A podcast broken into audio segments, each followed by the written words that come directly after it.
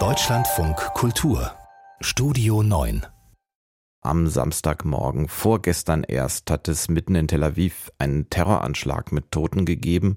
Leider ein Vorkommnis, das äh, wieder häufiger auftritt, äh, erst recht seit Amtsantritt der neuen Regierung in Israel. Die Gewalt hat aber nicht nur zugenommen in Israel, sondern zum Beispiel auch im Westjordanland und da geht sie in der Regel von israelischen Siedlern aus. Zu einem Höhe Punkt zu einem traurigen Hotspot dieser Gewalt hat sich die Kleinstadt Huwara entwickelt, die Bettina Meyer besucht hat. Mit Steinen, Äxten und Stöcken prügeln vermummte Männer auf einen Supermarkt und ein Auto ein, das davor parkt. Die Familie im Auto, darunter ein zweijähriges Mädchen und ihr Großvater, werden verletzt. Looking. This is from our security cam. Das sind die Aufnahmen unserer Überwachungskamera. Sie werfen mit Steinen. Das ist die Familie, die bei mir eingekauft hat. There is a family. They are buying from me. Firas Dumedi gehört der Supermarkt an der Hauptstraße von Hovara im nördlichen Westjordanland. Die Aufnahmen sind wenige Tage alt. Fast täglich kämen die Siedler wieder, seit sie vor zwei Wochen die 7000 Einwohnergemeinde verwüstet, mehr als 30 Häuser und etwa 100 Autos angezündet haben als Rache für den Anschlag, bei dem in Hovara zwei jüdische Siedler von einem palästinensischen Terroristen erschossen wurden. Hovara ist ein Beispiel dafür, dass auf Gewalt gegen Gewalt folgt. Shooting us with glasses. Gestern haben mich Siedler mit einem Molotow-Cocktail beworfen.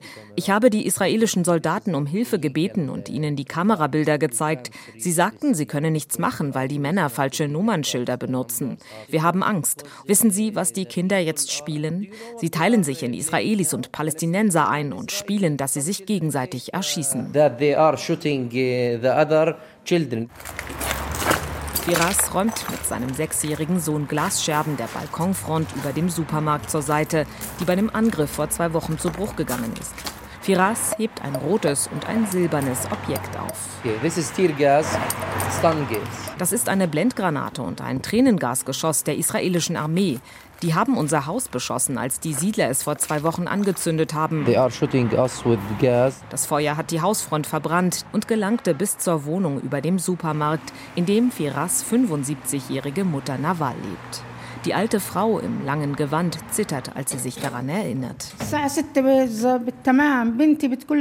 Meine Töchter kamen und schrien Siedler. Schüsse fielen, Flammen kamen aus dem Treppenhaus. Ich habe Allah ist groß gesagt und dachte, ich würde verbrennen. Sie haben die Feuerwehr nicht durchgelassen. Meine Tochter hat laut geschrien. Ich schlafe nicht. Abends trinke ich Nescafé, um wach zu bleiben. Ich will nicht, dass sie mich verbrennen. Die Bewohner von Hovara sind traumatisiert. Die Kleinstadt an der Bundesstraße 60 gleicht einer Geisterstadt. Verbrannte Autos, Mülltonnen, verkohlte Häuserfronten und Straßenschilder lassen das Ausmaß des Schreckens erahnen. Überall patrouilliert israelisches Militär.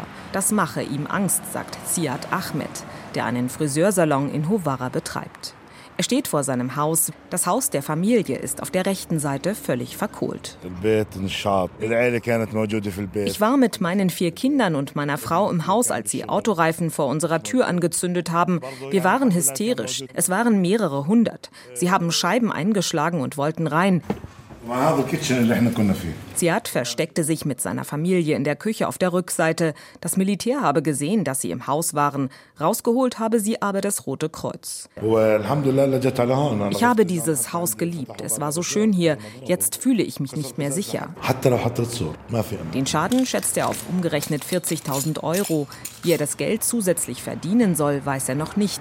Seinen Friseurladen will er zwar wieder öffnen, aber nur bis zum frühen Nachmittag. Bei Sonnenuntergang will er wieder bei seiner Familie sein. Bettina Meyer berichtete im Deutschlandfunk Kultur.